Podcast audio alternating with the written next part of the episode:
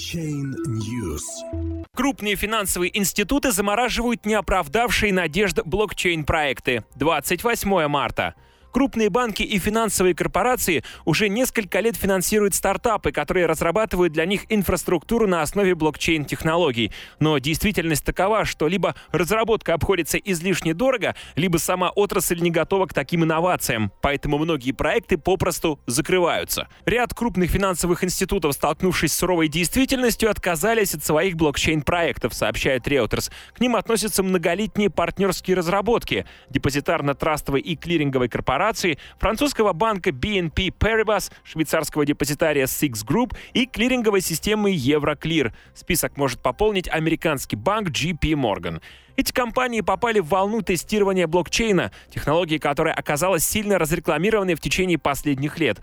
Они делали ставку на то, что блокчейн заменит старую инфраструктуру, устранит посредников, ускорит транзакции и снизит затраты, связанные с обработкой платежей и торговлей ценными бумагами. Причины заморозки проектов разнятся от высоких затрат до степени готовности самой отрасли.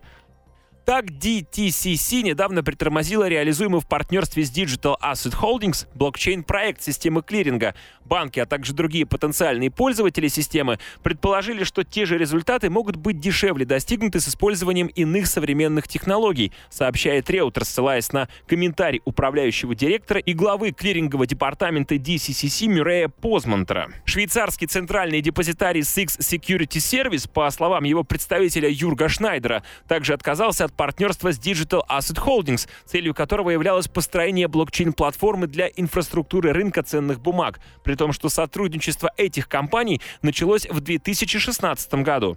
В том же 2016-м французский банк BNP Paribas объявил, что его подразделение по управлению активами сотрудничает со Smart Angels с целью создания блокчейн-платформы, с помощью которой небольшие компании смогут размещать собственные ценные бумаги. Банк прекратил работу над этим проектом и вместе с другими финансовыми организациями создал венчурную винтех-компанию Liquid Share, которая на основе блокчейна разрабатывает послеторговую инфраструктуру для доступа к рынкам капитала малых и средних предприятий. В июле 2017 года крупнейший европейский расчетный сервис Euroclear разорвал партнерские отношения со стартапом Payhos по разработке блокчейн-инфраструктуры для обслуживания золотовалютных операций на лондонской бирже металлов. В настоящий момент американский банк JP Morgan рассматривает возможность заморозить запущенный около двух лет назад проект Curum, в рамках которого разрабатывалась блокчейн-платформа для клиринга, расчета по деривативам и трансграничных платежей. Список примеров доказывает, несмотря на свой потенциал, блокчейн-технология все еще находится на ранних стадиях развития.